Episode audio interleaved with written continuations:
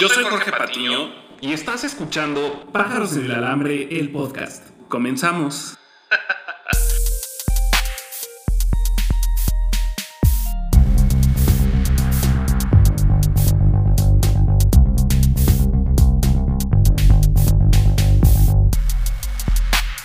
Hola, hola, ¿cómo estás? Yo soy Jorge Patiño y te quiero dar la bienvenida a este episodio de la segunda temporada del podcast Pájaros en el Alambre. De verdad es que te doy las gracias por estar nuevamente escuchándome, a pesar de la poca constancia que he tenido. Y la verdad sí estoy muy emocionado de estar retomando este proyecto. Fíjate que justo la semana pasada estaba escuchando el podcast Yo me encargo, así se llama Yo me encargo, de Bridget Selmenick. Yo a ella la conocí, bueno, no es que la haya conocido face to face, pero tuve la oportunidad de estar en un congreso de mercadotecnia hace como unos siete años, yo creo. Y ella de una conferencia que fue como un... No sé, no, no sé cómo explicártelo, pero me hizo darme cuenta de muchas cosas en ese momento y fue como abrir la caja de Pandora para ser una persona mucho más positiva. Entonces me encantó y a partir de ese momento he tratado de seguir lo que ella hace en redes sociales y de verdad me encanta. Te súper recomiendo que puedas escuchar este podcast. Nuevamente te recuerdo, Bridget Somenich.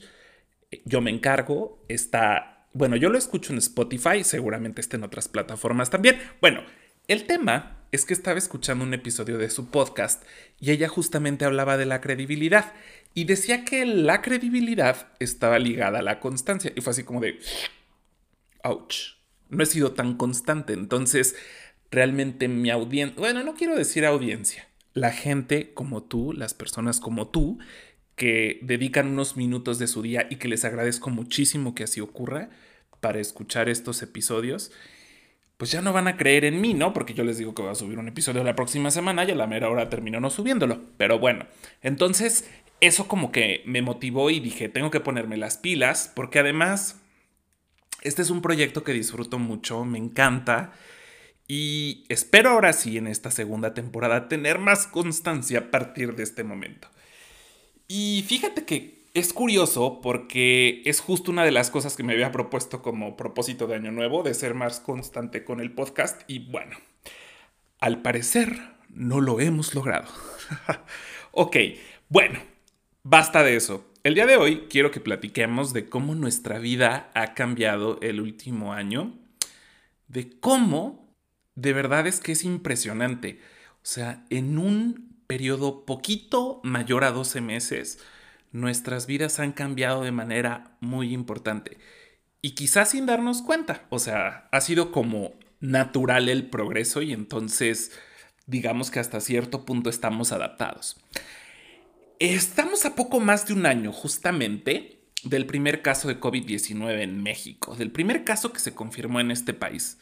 Si tú me estás escuchando fuera de México, bueno, yo vivo en México. Y esta persona, este caso o paciente cero, como luego les llaman, eh, se trataba de un habitante de la Ciudad de México que recién había regresado de un viaje por Italia. Y bueno, justo en ese momento Italia se estaba convirtiendo en el epicentro del virus. Hoy, poco más de un año después de ese momento, porque eso fue en febrero de, del año 2020, ahorita estamos en marzo del 21, hemos tenido más de 2 millones de casos confirmados en México. Pero bueno, ese es un poquito ahí como de datos curiosos que quería compartirte para reforzar esta parte de la evolución de un año, pero realmente no vamos a hablar de estadística sanitaria, de eso no se trata este podcast, de eso no se trata tampoco este episodio. Realmente lo que quiero que platiquemos es, como te decía, de justamente cómo nuestra vida en un poquito más de un año se ha modificado en muchos aspectos. Y como te decía, o sea, si haces este proceso de análisis, de reflexión, probablemente te caigan muchos veintes de cómo ha cambiado tanto nuestra vida en 12 meses, pero realmente es algo que creo que nos ha ido llevando de la mano y es un cambio que hemos tenido de manera gradual, por así decirlo. Por ejemplo, ¿qué cosas han cambiado? Los eventos multitudinarios. Creo que hasta cierto punto siguen desaparecidos en este momento, si bien ya hay algunos lugares donde se permite la asistencia a estadios con afluencia mínima, creo que de 20, 30%, también los teatros, los cines con muy poca afluencia. Entonces, eh, pues es algo súper diferente, ¿no? Nosotros por ahí de 2019 estábamos acostumbrados a ver conciertos, eventos masivos de cualquier tipo, eh, premieres, eh, no sé, no sé, cualquier tipo de evento donde había mucha gente al mismo tiempo. Y la verdad, pues ya existe de alguna manera una esperanza de ir reanudando este tipo de actividades, pero pues obviamente hay muchos factores alrededor, ¿no? Muchas autoridades definitivamente todavía no están convencidas de que esto sea una buena idea, sobre todo porque todavía no tenemos una cobertura universal de la vacunación. Y bueno, también eh, hay, no nada más las autoridades, ¿no? Sino también hay mucha gente que sigue teniendo este temor de las multitudes. Luego platicando con algunos amigos, me dicen que incluso ya estas aglomeraciones que se llegan a hacer en el súper o las filas que luego les toca hacer, que ya les produce un tema, ¿no? Entonces, este temor a las multitudes yo creo que por un tiempo va a seguir manteniendo a la gente sin mucho interés en los eventos multitudinarios y obviamente pues mientras no tengamos este avance en la vacunación pues tampoco va a ser posible de manera eh, regulatoria, digámoslo, ¿no? Otra cosa que creo que ha cambiado mucho es el tema de los restaurantes, los lugares de comida, los bares, ¿no?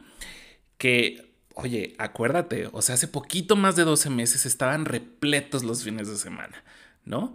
Y tener las mesas abarrotadas, de que a veces en algunos lugares tenías que hacer fila para poder entrar a comer. A mí me da mucha risa porque aquí en León, Guanajuato, que es la ciudad donde yo vivo, eh, hay lugares de desayunos, desayunos típicos mexicanos que son buenísimos, la verdad tienen desayunos muy ricos, pero a mí me da mucha risa porque hay gente que el domingo puede hacer fila de una hora para comer chilaquiles. O sea, a mí me encantan los chilaquiles, ¿no? Y les digo, me encantan los desayunos de estos lugares, pero de verdad es que no estoy dispuesto a formarme una hora para comerme un plato de chilaquiles. Entonces imagínate, o sea, realmente los restaurantes estaban acostumbrados a tener mucha gente, a tener mucha afluencia. ¿Y qué ha pasado? Pues obviamente ya no puede ser así. Por ahora se está cuidando el tema de la afluencia, el tema de los aforos. Entonces hay unas cuantas mesas ocupadas y obviamente pues los restauranteros se han visto sumamente afectados y ha crecido muchísimo esta parte del delivery, ¿no? O del o del pick and go, ¿no? Que mucha gente ahora ya ordena a través de estas aplicaciones de comida a domicilio para no tener que ir al restaurante o piden a los restaurantes, pero solamente comida para llevar. Entonces ha cambiado mucho la dinámica de los restaurantes y date cuenta, no tuvieron que pasar 10, 15 años, realmente fueron poquito más de 12 meses para tener un escenario completamente diferente de cómo se comporta esta industria. Yo la verdad es que sí disfrutaba mucho ir al, restaurante, cenar, estar a gusto, pero creo que ahorita no es una de mis prioridades, no es uno de mis temas prioritarios. Y ni hablar del tema del cine, ¿no? O sea, yo soy cinéfilo casi, casi que de nacimiento. Yo desde niño, de verdad es que la experiencia del cine la disfruto muchísimo. Mucha gente dice que le encanta ver las películas en su casa con una pantallota y te haces tus palomitas bien ricas y pides una pizza. Sí me gusta esa experiencia, pero no hay nada para mí más increíble que ver por primera vez una película en el cine. O sea, me encanta la experiencia de estar en la sala, el olor al cine, el olor a las palomitas y pedir mi combo gordo. Y no sé, esa experiencia del cine yo de verdad es que la disfruto muchísimo. Y estoy cumpliendo técnicamente casi un año de que no me paro en una sala de cine. O sea, ya ha pasado mucho tiempo. Y, o sea, el tema del cine de verdad es que era impresionante. O sea, por ejemplo, las premieres, los estrenos, o sea, las filas que se hacían, ¿no? Eh, el gran estreno de temporada, ya sabes, esta película que ponían en siete salas, ¿no? Y que en todos los horarios se agotaban las entradas. Bueno, ese escenario ahorita, ahorita es completamente diferente. mucha gente, yo incluido, nos hemos alejado de las pantallas del cine, de las salas de exhibición. Y pues eso obviamente ha traído consigo un cambio en cómo está funcionando la industria del cine, ¿no? Obviamente también esto ha metido en ciertos problemas financieros a los complejos cinematográficos, pues porque obviamente si no va la gente al cine, pues ahí hay un problema de flujo de efectivo y eso pues les está trayendo problemas. Y seguramente hablaremos de la supervivencia del más fuerte. O sea, es triste, pues es triste que esté pasando eso, pero es, es lo que está ocurriendo. Y date cuenta cómo en este último año los estrenos más fuertes no están llegando al cine, sino a las plataformas de streaming de paga, ¿no? A Netflix, a Amazon Prime, a Apple Plus, a HBO, todas estas plataformas de, de paga, pues ahí están llegando esos grandes estrenos cinematográficos, porque ahí es donde está la gente consumiendo ese contenido ahorita. De verdad es que quién lo diría, ¿no? O sea, es algo que, de esas cosas que te digo, que han cambiado muchísimo en cosa poquito más de 12 meses. Y bueno, otro tema, los parques y las plazas públicas, eh, que eran lugares que comúnmente estaban sumamente concurridos y es, es, bien curioso, ¿no? Que por ahí luego ves fotos en internet de ciudades en Europa, en México también, ¿no? En Estados Unidos, en Canadá, en muchos otros países que eh, plazas emblemáticas completamente vacías y dices, wow, o sea, esos lugares jamás, jamás hubieses podido tomar una foto así más que a lo mejor para una escena de cine, ¿no? Donde cerraron el lugar. Pero ahorita realmente es algo que está pasando en muchos lugares. Parques y plazas públicas que han estado cerrados, que en algunos lugares ya han estado reabriendo, pero sigue habiendo mucha gente que prefiere no acudir, ¿no? Que prefiere mantenerse lejos de esos lugares donde puede haber el riesgo de haber muchas personas al mismo tiempo en el mismo lugar. En otro tema, hemos modificado también nuestros hábitos de compra. Ahora creo que planificamos más que vamos a comprar. O sea, por ejemplo, yo si voy a salir de mi casa, quiero aprovechar esa salida para hacer las dos o tres cosas que tengo que hacer para evitar estar saliendo continuamente, ¿no? También hemos hecho más compras por Internet. De hecho, hay varios estudios que explican que hemos dado un salto importantísimo eh, en el comercio electrónico en el último año, obviamente México incluido.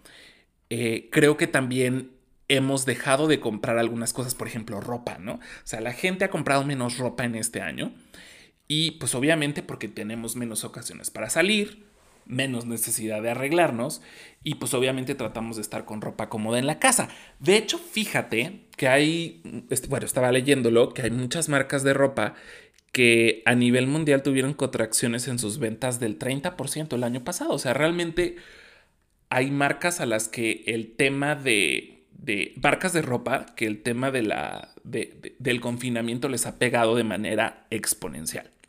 Otro de los temas que creo que es un antes y un después en estos 12 meses es el home office, la forma en la que trabajamos. Obviamente yo lo sé, no todas las personas tienen la fortuna de poder trabajar desde su casa porque algunos trabajos no lo permiten y si no lo haces de manera presencial no puedes llevar el pan a la casa.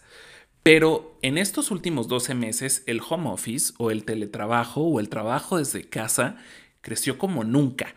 Muchos empezamos a tener como centro de trabajo el comedor de la casa, el estudio, la cocina y tuvimos que empezar a aprender a balancear los tiempos entre el trabajo y el tiempo libre, porque bueno, pues cuando vas a la oficina es diferente, no tienes un horario de trabajo, sales y sabes que es tu tiempo personal, pero cuando estás todo el tiempo en casa, tienes que aprender a separar esos momentos entre el trabajo y el tiempo libre para poder eh, ir generando un balance. También otra de las cosas que ha pasado derivada del home office es la relajación del dress code, ¿no? El, el cómo nos vestimos para trabajar, porque digo, pues, si nadie me ve, a lo mejor no es necesario ponerme camisa o blusa o vestido, super arreglarme, super maquillarme, ¿no? En el caso de, pues, quien se quiera maquillar. Eh, si no voy a salir de casa, pues quizá puedo estar en short, en playera, en pantuflas, en pijama, mientras estoy mandando correos. Si bien por ahí han salido algunos eh, artículos, ¿no? Donde hay gente que aconseja que cuando vas a empezar tu rutina de trabajo, que lo hagas justo como cuando vas a la oficina, entonces que te levantes, desayunes, eh, bueno, todo lo que tienes que hacer, te bañes y te sientes en la computadora y que hagas esta separación de los horarios. Yo sé que en el ideal de los casos eso es lo que tendría que suceder, pero realmente creo que es lo que pasa en la minoría de los casos, ¿no? Entonces, bueno, sería recomendable que buscáramos hacer eso, pero bueno, a, mí me cuesta trabajo, trato de buscar un equilibrio, pero de, de, pronto sí me parece un poquito complicado, ¿no? Entre que mandas unos correos y pones la lavadora, entre que entras a una junta y luego ya tienes que preparar la comida, o sea, ese tipo de cosas son... Es algo interesante el home office, la verdad, yo no me puedo quejar, creo que es una experiencia que sí he disfrutado, al principio sí la sufrí, debo decirlo, porque yo soy una persona que le encanta andar en la calle, entonces de repente cuando tienes que estar todo el tiempo en tu casa, pues empiezas a inventarte cosas y creo que mi pasión por la comida, bueno, por la cocina más bien, y la comida también, ha crecido en este, en este último año, ¿no? He tenido más tiempo para cocinar, creo que ya se... Sí, ya te lo había platicado en otro episodio, y pues también eso me ha hecho subir algo de peso. Pero bueno, ya, ya ese será tema de otro episodio. Em, ¿Qué más? Y bueno, este, este tema del home office no se queda nada más ahí, ¿no? Eh, se han publicado, de hecho, algunos estudios que dicen que después de la pandemia, o sea, cuando todo esto ya se acabe y digamos que regresemos a la realidad lo más cercana que teníamos antes de esta situación, va a haber muchas empresas que van a relajar su código de vestimenta. O sea, que ya no te van a exigir que vayas súper arreglado a la oficina, eh, que ya te van a permitir ir un poquito más eh, casual, ¿no? Un poquito más, sí, casual. Y que además van a permitir una asistencia flexible a la oficina. O sea, muchas empresas se han dado cuenta que el home office ha traído beneficios para todos, ¿no? Y eh, es algo que a pesar de que este tema termine, van a seguir manteniéndolo de alguna u otra forma.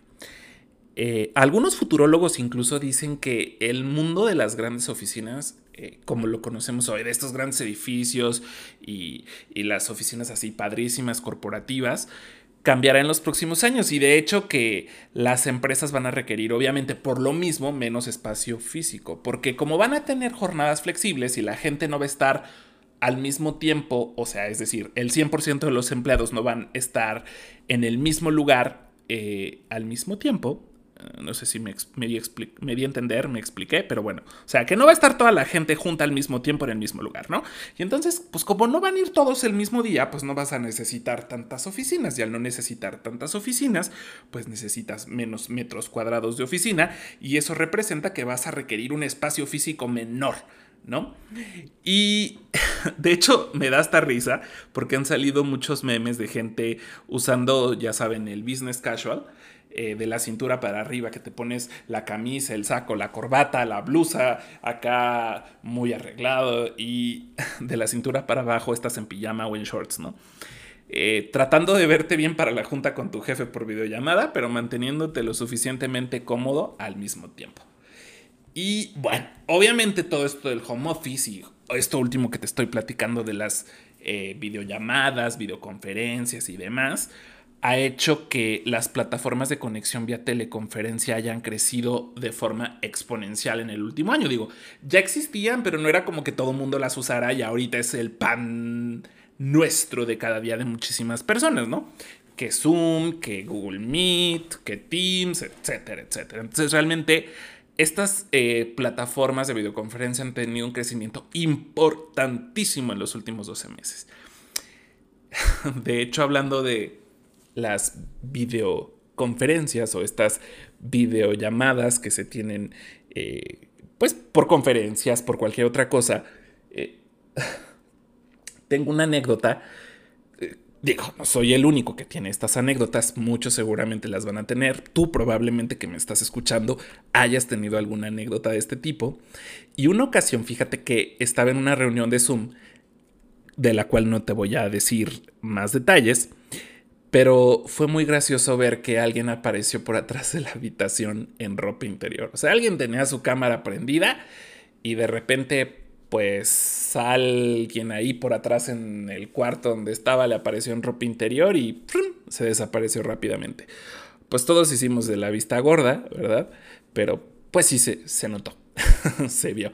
Y son accidentes que seguramente a muchos les ha pasado, o sea, te digo, seguramente no soy la única persona que ha tenido este tipo de, de vivencias, de anécdotas por contar. Hay gente también a la que se le ha olvidado apagar su micrófono, su cámara y que han cometido errores garrafales por eso, ¿no? Existen también historias muy graciosas al respecto. De esas sí no tengo, pero las he visto en, en, los videos que luego por ahí están en internet y dices, híjole, pobre tipo, pobre tipa, ¿no? De esas veces que dices, si me pasa a mí, trágame tierra. Y en este tema de las videoconferencias y de las llamadas, si tienes mascotas, seguramente más de alguna vez tu perrito, tu gatito, o tus perritos, o tus gatitos, o tu perico, tu, lo que tengas, seguramente en más de alguna ocasión ha entrado a tu junta de cierre de mes, esperando que le hagas caso con un tierno ladrido, o con un maullido, o con algo así, ¿no? Eh, o que ya sabes que pasa el del agua, bueno, donde yo vivo pasa el del agua, pasa el de lo que quieras, y entonces de repente los perros empiezan a ladrar y coincide que en ese momento tú estás en una junta importante, ¿no? Entonces es una cosa terrible. De hecho, fíjate que hablando de este tema de las mascotas, hay estudios que, estaba viendo el otro día, que hay estudios que dicen que los humanos hemos convivido al menos un 40% más con nuestros animales domésticos debido al confinamiento. Entonces, fíjate qué interesante. Hemos tenido más tiempo para poder convivir con nuestras mascotas. Porque si tú eres de las personas como yo en la... no me gusta decirle así, pero digamos que en la anterior normalidad, eh, pues yo veía a mis mascotas en la mañana, antes de irme al trabajo, les ponía comida, les ponía agua, revisaba que todo estuviera limpio en sus respectivos lugares y me iba a trabajar. Me iba a mi jornada regular, regresaba después de 8, 9, 10 horas a verlos otra vez, volver a limpiar, revisar que tuvieran agua, que tuvieran todo en orden y ponerles de cenar y a veces sacarlos a pasear en la noche, casi siempre, entre semana. Y se acabó, o sea, los veía muy poco tiempo y hoy estamos muchas horas juntos. ok, creo que nuestras reuniones sociales también han cambiado muchísimo en el último año. Ese es un tema que, que también, o sea, fíjate, en un periodo de tiempo muy cortito ha evolucionado de forma, de forma importante. La gente más precavida o la gente que tiene, pues sí, mayor precaución, ha optado por hacer preferentemente casi todas sus reuniones sociales a través de videollamadas. Sí existen también personas que tratan de hacer pequeñas reuniones sociales, o sea, ya no la típica reunión de antes, sino un grupo pequeño de tres, cuatro personas. Eh, también ha habido casos de gente que cancela sus bodas, ¿no? He escuchado, por ejemplo, personas que estuvieron postergando y postergando su boda por meses, pero que ya por los contratos no había forma de poderla postergar más y que tuvieron que llevarla a cabo y que redujeron el número de invitados, no sé, de 200 a 50, ¿no? Se han cancelado muchas comidas con las mamás, con los papás, con los hermanos, con la familia extendida. Y fíjate, lo más curioso es que nos hemos terminado alejando de los nuestros, de la gente que queremos, con la intención de cuidarlos, ¿no? Curioso. Te alejas de la gente que quieres para cuidarla. Bueno, y para cuidarte a ti también. Y bueno, pasando a otros temas, quizá un poco más serios, porque como buen mexicano siempre buscamos darle la vuelta a la tortilla y andamos viéndole el lado chusco gracioso a las cosas, pero lo cierto es que también en estos últimos 12 meses a muchos les ha tocado llorar la pérdida de algún familiar, de algún amigo, de algún vecino, de algún compañero del trabajo. A algunos nos ha tocado también padecer, junto con nuestros enfermos, hospitales, en muchas ocasiones repletos, desbordados de pacientes que están esperando ser atendidos, pacientes que incluso se han quedado sin atención porque ya no había lugar para ellos, sufrir para poder conseguir un tanque de oxígeno, una medicina, ¿no? O sea, creo que eso también es una realidad. Es algo que en los últimos 12 meses a muchos de alguna u otra manera nos ha tocado ver. Y esa es quizá una de las cosas que más duele. Cuando ves mal a alguien cercano a ti. Y otro tema triste, definitivamente, y que ha crecido mucho en estos últimos 12 meses, es que hay muchas familias que han perdido sus fuentes de ingreso. Muchas personas eh, se han quedado sin trabajo porque hay muchos negocios que han cerrado porque no tienen las ventas suficientes. O hay negocios que si bien no han cerrado, han reducido su tamaño porque tienen menos clientes. Y al tener menos clientes, pues muchas veces implica que necesiten tener menos empleados. Y eso es, eh, traducido en otras palabras, recortarle el número de días a los empleados o el número de horas o recortar posiciones eh, de trabajo, ¿no?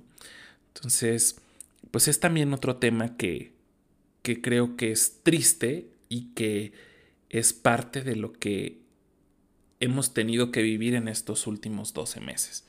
Y bueno, para cerrar este episodio, te quiero compartir los aprendizajes que creo son los más importantes que tuve en este año. Número uno, la familia es la familia. Ya sea que sea tu familia de sangre o tu familia por elección, tener una buena relación con ella es importante porque se puede convertir en ese brazo del cual te puedas apoyar cuando tienes un problema. Dos, la salud es lo más importante. Eh, a mí me tocó ser parte de, los, de las estadísticas en... Ahorita me da risa, ¿eh? Pero bueno, me tocó ser parte de las estadísticas eh, y la verdad es que te da miedo, te pasan muchas ideas por la cabeza, no sabes qué es lo que va a pasar y pues no, no, no es padre, ¿no? Y te das cuenta que puedes tener todo, o puedes tener muchas cosas, o puedes tener pocas cosas, pero al final cualquier, cualquiera que sea la cosa o las cosas que tengas, no las puedes disfrutar si no estás sano. Entonces hay que aprender a cuidar de nosotros y hay que tratar de cuidar nuestra salud.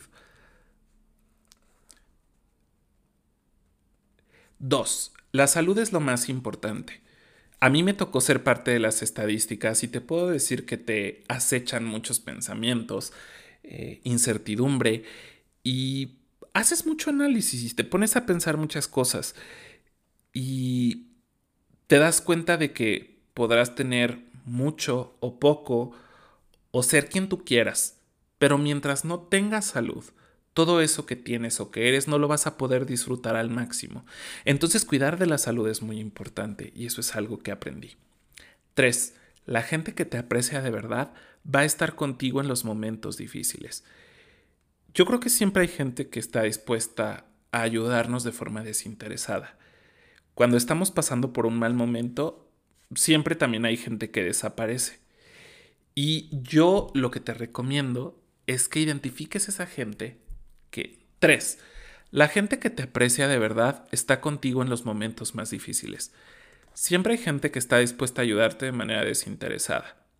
Cuando estás pasando por un mal momento, siempre va a haber gente que se va a desaparecer. Esa gente que se va es la que menos necesitas en tu vida.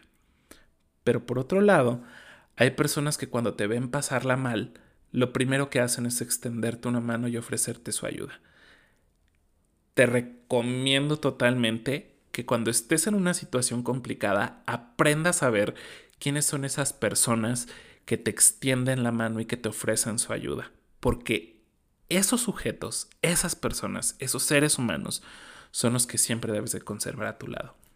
Yo en lo particular estoy muy agradecido con todas las personas que me ayudaron, que nos ayudaron en esas semanas que la pasamos un poco mal y que nos estuvieron dando palabras de aliento, que nos preguntaron qué necesitábamos, que nos preguntaron cómo seguíamos, que nos echaron porras. No tengo que decir sus nombres, ustedes saben quiénes son, de verdad es que agradezco infinitamente. Se les quiere. Cuatro, no necesito tanta ropa. hubo un tiempo, ya no, pero hubo un tiempo que sí bueno, creo que todavía me dicen que tengo un problema con la acumulación de la ropa y es algo que estoy tratando de procesar. Pero hubo un momento en el que tenía tres closets llenos de ropa mía, ¿no? obviamente, pues ahorita con, con este tema de estar más tiempo en casa y todo, me di cuenta que no necesito tanta ropa. Te pongo un ejemplo. e, el otro día estuve haciendo cuentas y realmente hay semanas en las que me pongo 10 prendas diferentes. Y de esas 10 prendas no salgo. Entonces realmente no necesito tanta ropa. Es un gasto que puedo recortar. 5. Los excesos de cualquier tipo son tóxicos. Creo que ahí no tengo que profundizar demasiado, se entiende perfecto. 6. La vida transcurre contigo o sin ti. Yo sé que suena feo, pero de verdad es cierto. A veces necesitamos, todos nosotros, tomarnos una pausa en el camino, tomarnos un momentito y dejar que el mundo siga girando. Pero ese momento en el que nos desconectemos o que nos, nos damos nuestro break, lo podemos aprovechar realmente para tratar de regresar a nuestro centro. 7. Tener un mayor sentido del cuidado. Cada ocasión que pongo un pie fuera de la casa o que alguien llega a mi casa es un riesgo que estoy aceptando. Y bueno, esos son los aprendizajes que tuve este año que quería compartirte. Probablemente tuve otros, pero esa es la lista que pude rescatar para este episodio. Te agradezco muchísimo por haberme acompañado. Qué bueno que te quedaste hasta el final. Puedes encontrarme en redes sociales como arroba soy Jorge Patino, Patino con N. Y también nuestro podcast puedes encontrarlo en Instagram como Pájaros Podcast. Me encantaría que abriéramos la conversación, que me platiques qué te ha parecido este podcast y qué temas te gustaría que platicáramos en futuros episodios. Gracias, gracias, gracias totales por estar aquí. Nos vemos muy pronto. Bye.